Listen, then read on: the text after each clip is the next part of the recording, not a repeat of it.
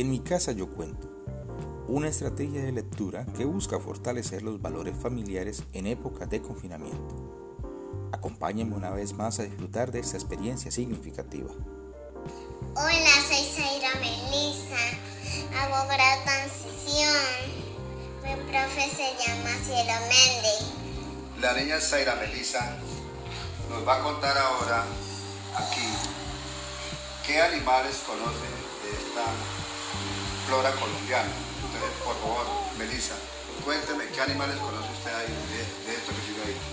El loro, la guacamaya, el papagayo, el australiano, el águila, el colibrí. Dígame qué colores tienen, por ejemplo, las guacamayas.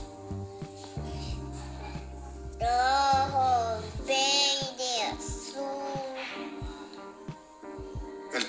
color tiene el colibrí? Morado, azul, negro. ¿De qué se alimenta el águila?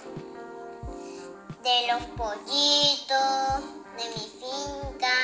¿Qué come el loro? Mm, el loro. ah, ¿Qué come el colibrí? ¿Cuántos animalitos hay aquí en esta página?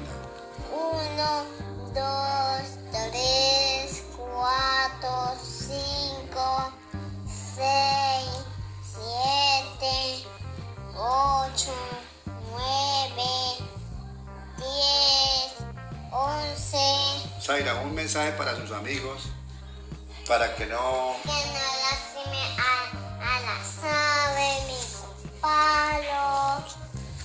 Que, que ellos sean libres, se vean bonitos, no lo desele a las aulas.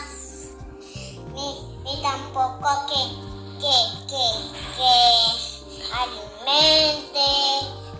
Ellos se les sube en, en el dedo si lo alimenta.